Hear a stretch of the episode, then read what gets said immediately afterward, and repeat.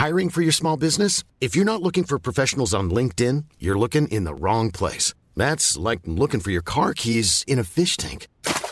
LinkedIn helps you hire professionals you can't find anywhere else, even those who aren't actively searching for a new job but might be open to the perfect role. In a given month, over 70% of LinkedIn users don't even visit other leading job sites. So start looking in the right place. With LinkedIn, you can hire professionals like a professional. Post your free job on linkedin.com slash people today.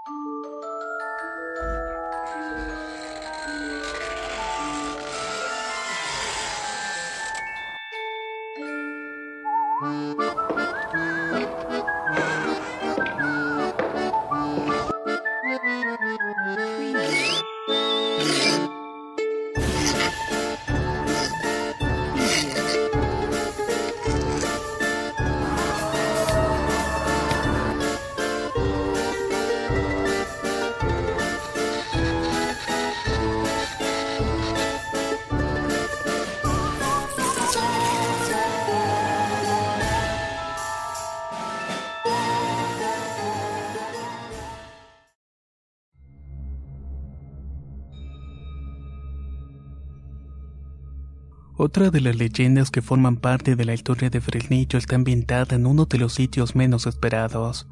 Se trata del campanario de la iglesia en la parroquia de la Purificación. Por generaciones el coro de la iglesia ha formado parte viva de la comunidad religiosa, pero sus miembros no eran los únicos niños que participaban en los oficios religiosos de la parroquia. También han colaborado con los sacerdotes algunos traviesos monaguillos. Cada uno de estos chicos alternaban sus labores en el templo con sus actividades escolares. Siempre bajo la estricta supervisión del sancristán, el organista, el director del coro y algunos padres colaboradores.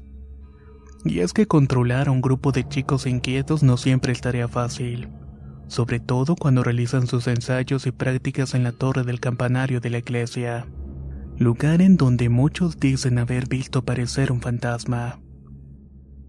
Por lo general, cuando el coro religioso de la parroquia de la Purificación termina con sus obligaciones, los niños integrantes de la agrupación bajaban corriendo las empinadas escalinatas como si fueran un alma que lleva al diablo.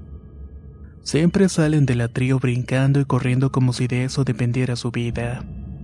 Y es que el temor más grande que todos tienen en común es toparse con el fantasma que aparece en el campanario.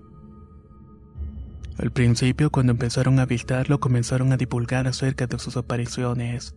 Llenos de temor, con lágrimas en los ojos, advertían a todas las personas que tenían la intención de subir al campanario, particularmente a todos los niños del coro. Casi todos quienes lo han visto coinciden en que suele aparecerse por el mes de febrero. Sin embargo, luego se comenzó a regar la noticia de que también se ha aparecido en otras fechas precisamente en las que más personas transitaban por el atrio y subían al coro del campanario.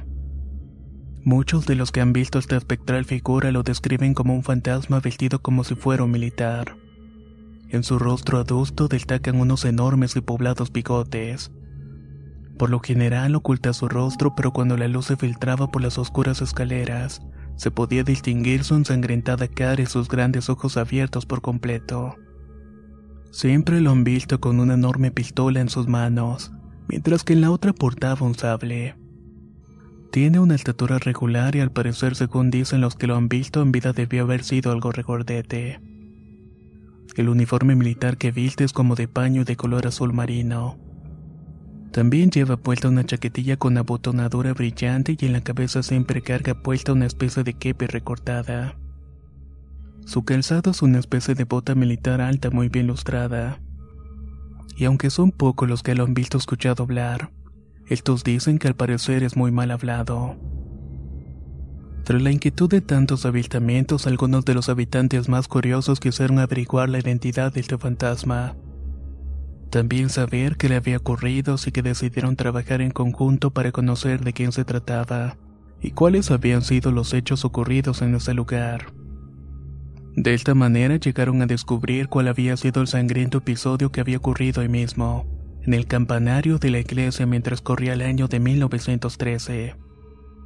Después de la investigación realizada, conocieron de un enfrentamiento a tiros. Fue una situación protagonizada por las tropas del general Teodoro Torrijo, así como las fuerzas de Juan Jesús de los Reyes, quien al parecer para aquella época era el jefe de la zonada de Fresnillo. En esa oportunidad, de los Reyes se refugió en el campanario de la iglesia con varios elementos armados. Desde ahí abrió fuego contra las tropas del general Torrijo. La lluvia de balas provenía de todos lados, de abajo hacia arriba y de arriba hacia abajo.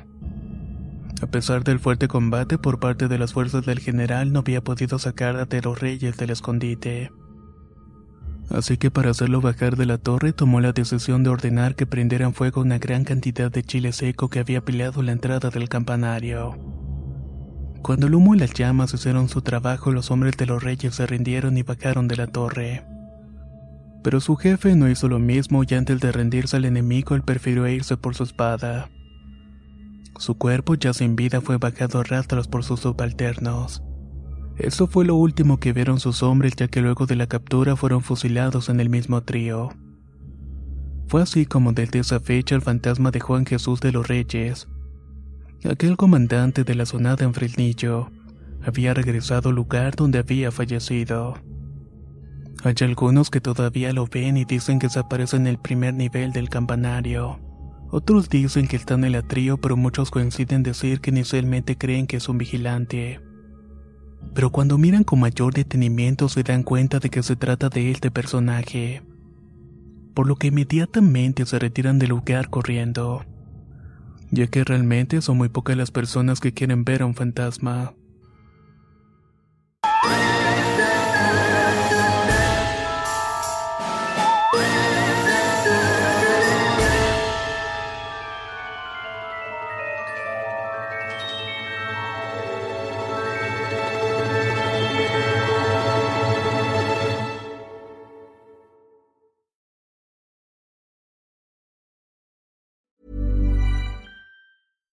Hi, I'm Daniel, founder of Pretty Litter. Cats and cat owners deserve better than any old fashioned litter. That's why I teamed up with scientists and veterinarians to create Pretty Litter. Its innovative crystal formula has superior odor control and weighs up to 80% less than clay litter.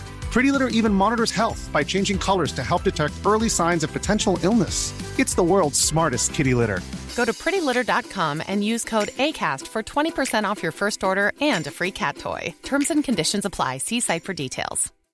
If you're looking for plump lips that last, you need to know about Juvederm lip fillers. With Juvederm Volbella XC and Juvederm Ultra XC, your lip look, whether it's subtle or bold, can last up to one full year with optimal treatment and no additional maintenance. Find a licensed specialist and see if it's right for you at juvederm.com today. That's J U V E D E R M.com. Add fullness to lips in adults over 21 with Juvederm Volbella XC or Juvederm Ultra XC. Do not use if you have severe allergies or a history of severe allergic reactions, or if you're allergic to lidocaine or the proteins used in Juvederm. Tell your doctor if you have a history of scarring or taking medicines that decrease the body's immune response or that can prolong bleeding. Common side effects include injection site redness, swelling, pain, tenderness, firmness, lumps, bumps, bruising, discoloration, or itching. As with all fillers, there's a rare risk of unintentional injection into a blood vessel, which can cause vision abnormalities, blindness, stroke, temporary scabs, or scarring. For full important safety information, visit juvederm.com.